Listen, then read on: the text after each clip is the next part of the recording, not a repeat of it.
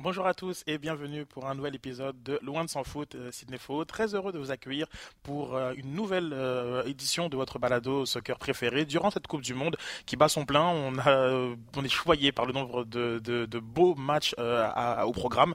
Olivier Brett et Jean Gounel seront bientôt de retour et on va pouvoir en discuter avec eux le cas échéant.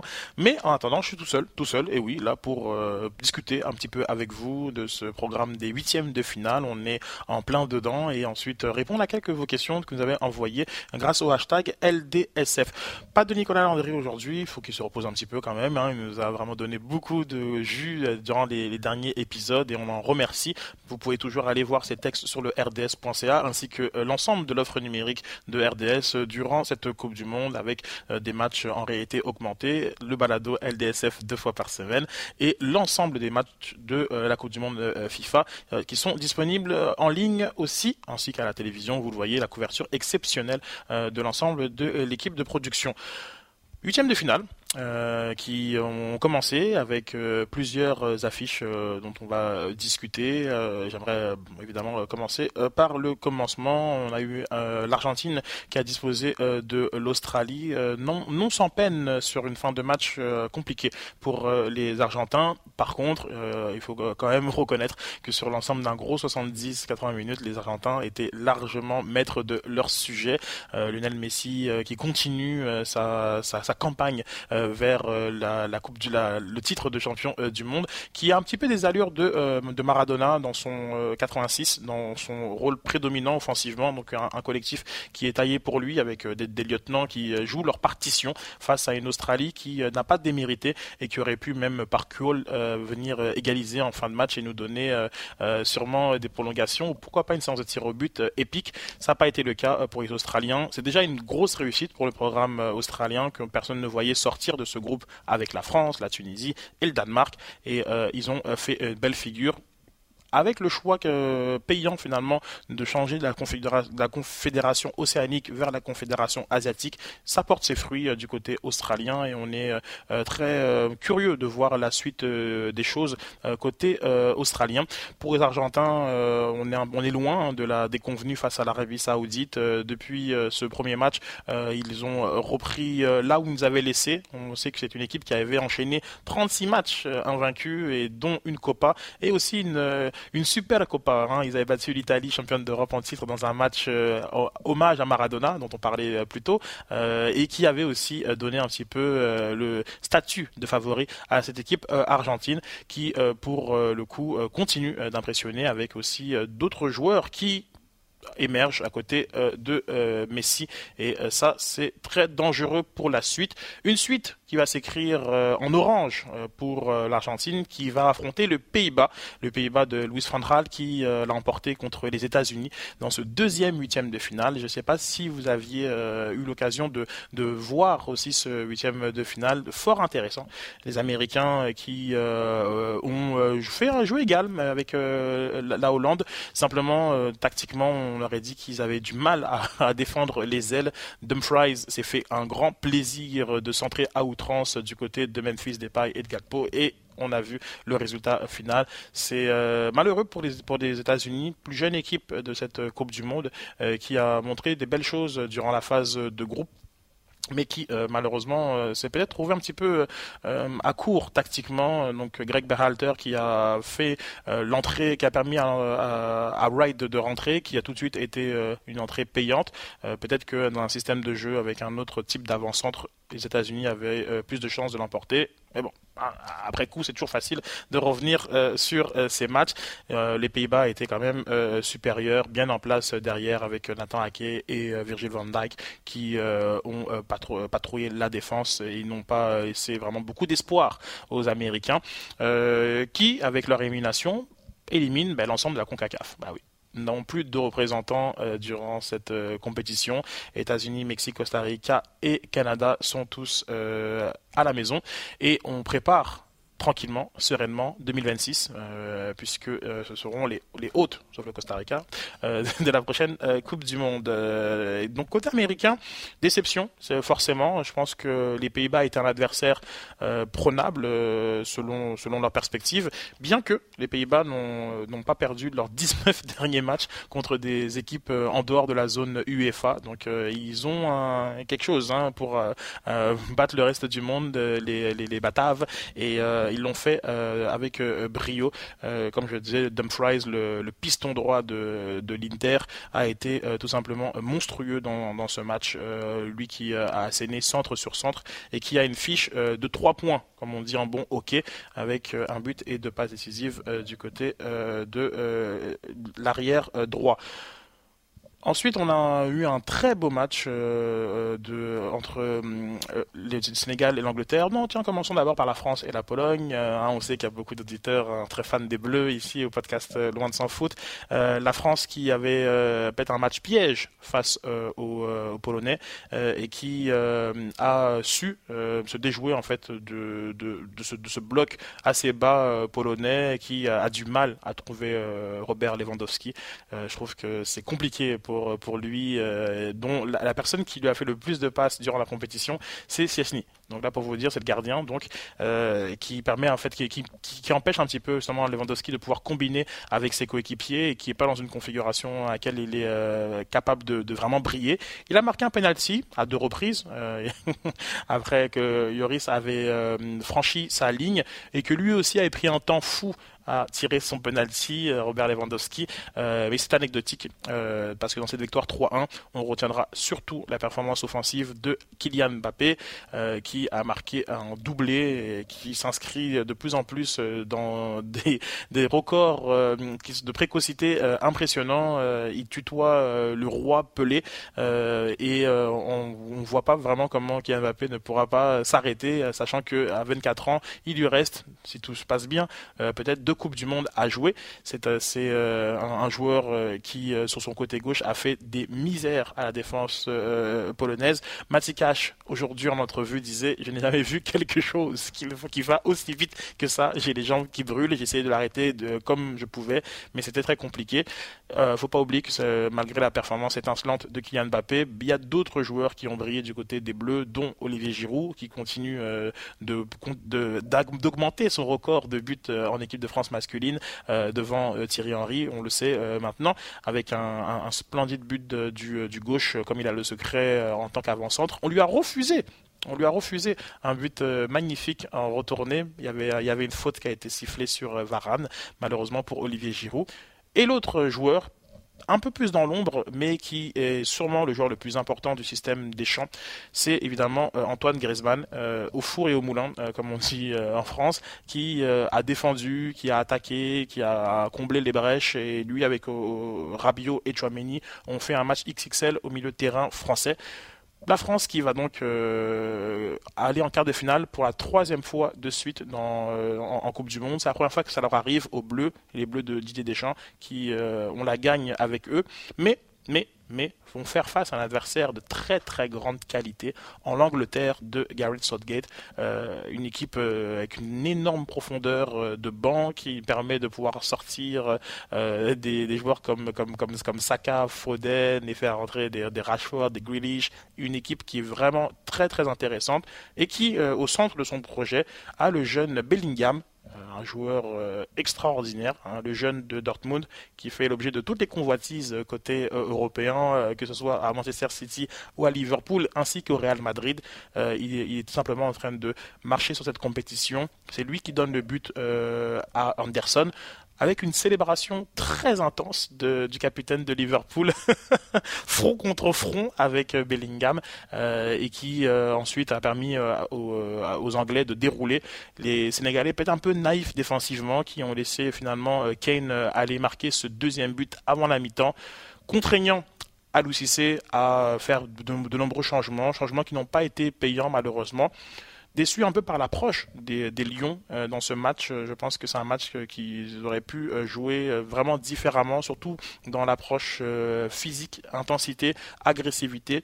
Ce sont les ingrédients qu'ils ont à leur disposition et qui malheureusement n'ont pas suffisamment été utilisés pour déranger les, Anglais. Il y a eu un pressing haut durant les, dans les 15-20 premières minutes qui était très intéressant côté du Sénégal, mais ensuite on a, on a été, comme je disais, un peu naïf défensivement et je crois qu'on aurait pu faire un peu plus mal Hein très mal euh, aux Anglais euh, et qui euh, aurait pu les faire douter. alors que lorsque les Anglais déroulent, on sent que toute la confiance accumulée sur les derniers bons résultats, on rappelle que les Anglais sont demi-finalistes de la Coupe du Monde en 2018 et finalistes de, du dernier Euro et qu'ils semblent aller dans la très bonne direction avec ce match contre l'équipe de France qui sera l'un des quarts de finale à surveiller ainsi que Pays-Bas-Argentine. Donc au moment où on enregistre le balado, il y a des matchs qui sont en cours, donc euh, ces résultats-là seront euh, dévoilés ben, jeudi. On aura l'occasion de pouvoir débriefer tout ça, de voir un peu qu'est-ce qui s'est passé.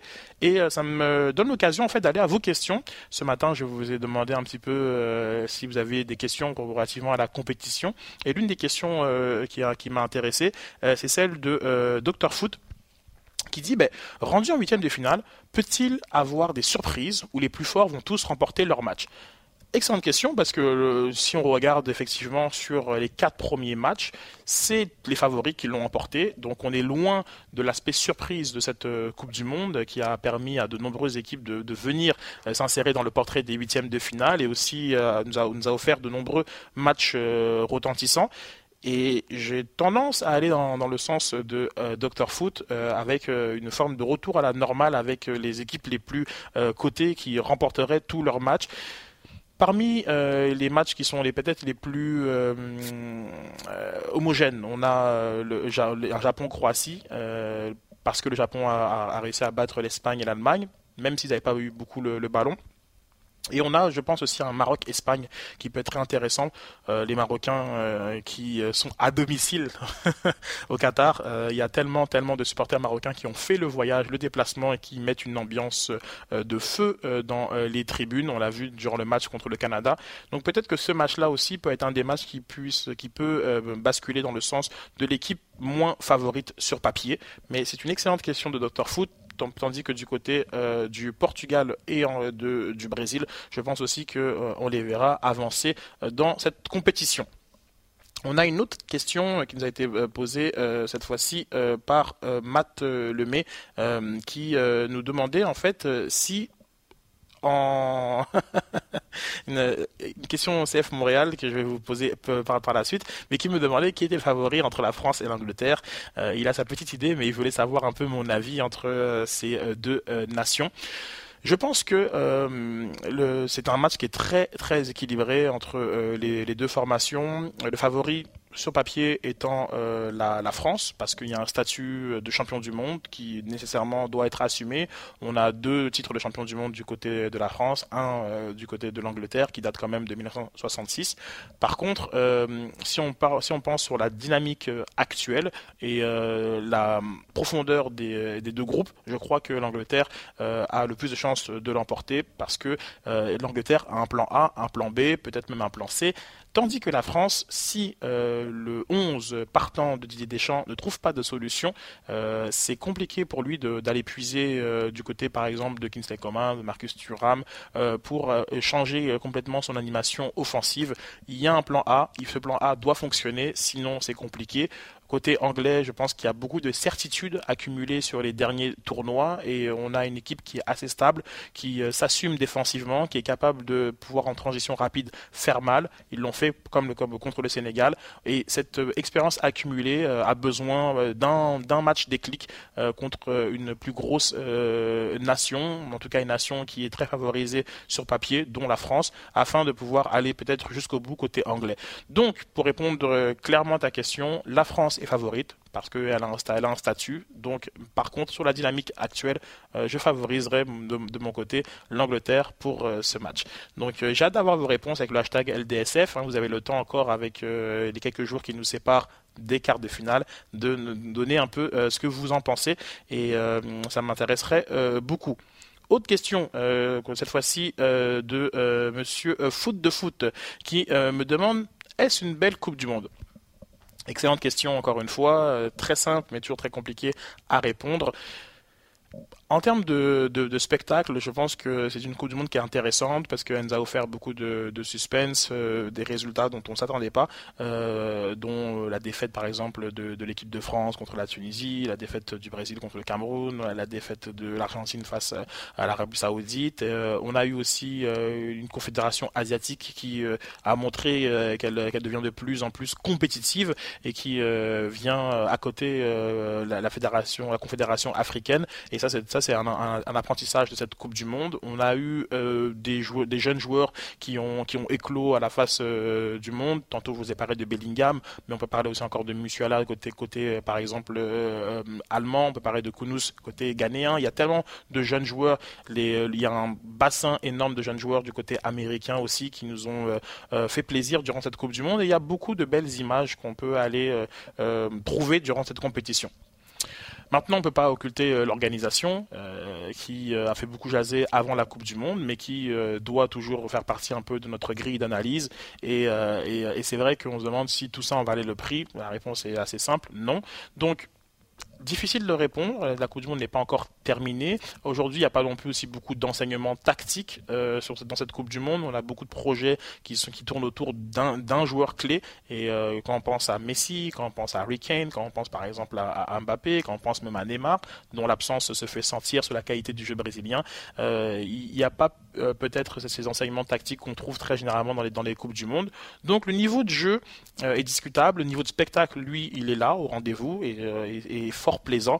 Et euh, on va voir un peu comment, euh, lorsque les, les quarts de finale avec les équipes très favorites vont euh, avoir lieu, quel niveau de compétition on va, on va avoir? Parce que si c'est du niveau d'Espagne-Allemagne, par exemple, en phase de groupe, ben, alors là, on aura vraiment de quoi être pleinement satisfait. Euh, mais si c'est des matchs qui sont vraiment trop fermés, verrouillés et que et qu'on commence un peu à s'ennuyer, euh, comme ça a été un petit peu le cas durant Russie, Russie 2018, là alors je réviserai sûrement mon évaluation sur cette belle Coupe du Monde ou pas. question encore euh, de monsieur, monsieur, monsieur euh, Matt Lemay, euh, qui m'envoie sur le sur le SCF Montréal. Donc je faire je ferme ma parenthèse un petit peu Coupe du Monde pour parler un peu du CF Montréal, qui me demande comment, à ton avis, peut-on fidéliser la clientèle du CF Montréal quand la réalité du marché et le projet sportif impliquent le départ et transfert de bons joueurs auxquels les gens se sont attachés? Avec le départ de, officiel, officiel de Johnston euh, du côté du Celtic, notamment euh, celui de Kone à, Watford, euh, avec celui de Mihailovic côté Alkmaar, on perd trois joueurs qui ont été parmi les favoris du public effectivement et qui sont convoités comme l'ensemble de l'effectif. On sait qu'il y a aussi en ce moment des rumeurs pour Joel Waterman dans plusieurs pays, dont la Grèce, la Turquie notamment, l'Allemagne aussi. Kamal Miller, dans sa dernière entrevue euh, en direct du Qatar, n'a pas caché euh, la nécessité pour le programme canadien d'avoir plus de joueurs qui jouent à haut niveau. Donc côté Kamal Miller, on peut aussi se demander s'il n'est pas déjà en train de signer un pré-contrat pour euh, s'en aller. Et ça fait suite au départ de, annoncé de, de, de Victor Wanyama et peut-être aussi celui de Wilfried Nancy. Mais c'est une réalité, c'est une réalité qui est, celle du, euh, du, foot euh, mondial qu'on doit tranquillement euh, intégrer dans, dans, nos habitudes. On a des joueurs qui vont, qui, qui seront là, qui, qui seront là et qui, qui voudront s'inscrire sur le long terme dans le projet. Par exemple, c'est le cas d'un Mathieu Chouanière ou d'un Samuel Piet notamment, et qui donne aucune indication de vouloir partir. même, même encore mieux, il vient de prolonger pour trois ans, le capitaine du CF Montréal. On a des Rudy Camacho qui sont aussi là depuis maintenant 5 ans, alors il faut, faire un peu cette espèce de, pas de recul sur ces, joueurs qui font partie un peu plus du noyau euh, de l'effectif et des joueurs dont la vocation est vraiment d'aller euh, très haut, au plus haut niveau, euh, le plus rapidement possible. Et on ne s'est pas caché du côté du CF Montréal sur les destinations potentielles pour un pour un Jordi Mihailovic, voire même un Johnston. C'est des joueurs qui, lorsqu'ils sont arrivés au club, ont déjà signalé leur envie de pouvoir accéder à plus haut niveau. Donc ça, ça, c'est normal. C'est une, euh, une réalité du football mondial et je pense qu'aujourd'hui, de pouvoir ouvrir un peu euh, le CF Montréal vers l'Europe, c'est une bonne bonne chose. Ça va ramener de l'argent dans les coffres du, du, club, un argent qui peut être réinvesti dans toutes sortes de projets euh, sportifs ou administratifs euh, pour le club aider son bon développement, aider son rayonnement. Maintenant, je pense que côté club et côté un peu euh, storytelling, narratif, euh, il faudra garder contact avec ces joueurs-là, les, les, les, les, rendre ambassadeurs euh, du club, s'assurer qu'on est, on, est capable de toujours de les intégrer dans l'histoire du club et finalement apaiser un petit peu la peine de, leur départ. Et si le club reste compétitif malgré leur départ, grâce donc à des, arrivées qui soient des arrivées euh, de, de, de, grande qualité. Euh, je pense qu'on s'habituera euh, tout simplement côté des côté de, des partisans du CF Montréal à cette réalité du soccer qui est euh, qu'on vend, qu'on achète, qu'on vend, qu'on achète. Et euh, l'important c'est pas forcément les joueurs, mais le club. Donc euh, on, ferme, on referme la parenthèse euh, CF Montréal qui de toute façon maintenant avec euh, les succès de l'équipe canadienne et le, contingent montréalais dans l'équipe canadienne est aussi une question type Coupe du Monde. Donc ta question avait bien lieu d'être cher Mathieu et je t'en remercie pour ça. donc au programme, donc on a encore quatre huitièmes de finale qui vont se jouer.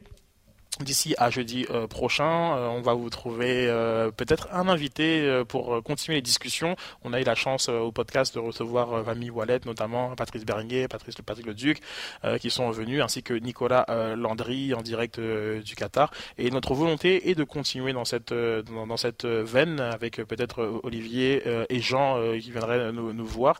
Et on va pouvoir discuter un petit peu de la suite des choses pour le programme canadien et cette cette Coupe du Monde, hein, dont, je vous rappelle hein, que tous les matchs sont disponibles sur RDS. Euh, sur le RDS.ca, vous avez des articles euh, de Antonin Bessner, de Nicolas Landry. Vous avez plusieurs capsules aussi hein, issues de, des télévisions. Euh, moi, je vous invite vraiment à aller voir euh, les contenus qui ont été produits par, par Guerrier, qui donnent un éclairage fort pertinent sur la situation sur place au Qatar, avec l'œil toujours très avisé de Mickey, qui nous a donné beaucoup d'informations clés donc ça, ça, ça, se voyait très souvent dans ces euh, chroniques télé, mais euh, il y a une partie qui se retrouve sur le web aussi. Donc profitez, profitez-en. C'était court, euh, mais je pense qu'on a pris euh, énormément euh, de, plaisir à, à recouvrir l'ensemble de l'ensemble, les quatre de finale qui, qui ont eu lieu. Et je m'engage donc à vous faire un portrait des quarts de finale lors de notre prochain épisode de Loin de en foot. Vous pouvez retrouver votre balado sur Earth Radio, sur le RDS.ca, sur toutes les plateformes euh, de balado euh, diffusion. Donc, euh, et ça fera un très grand plaisir de vous retrouver jeudi prochain avec vos questions et un invité.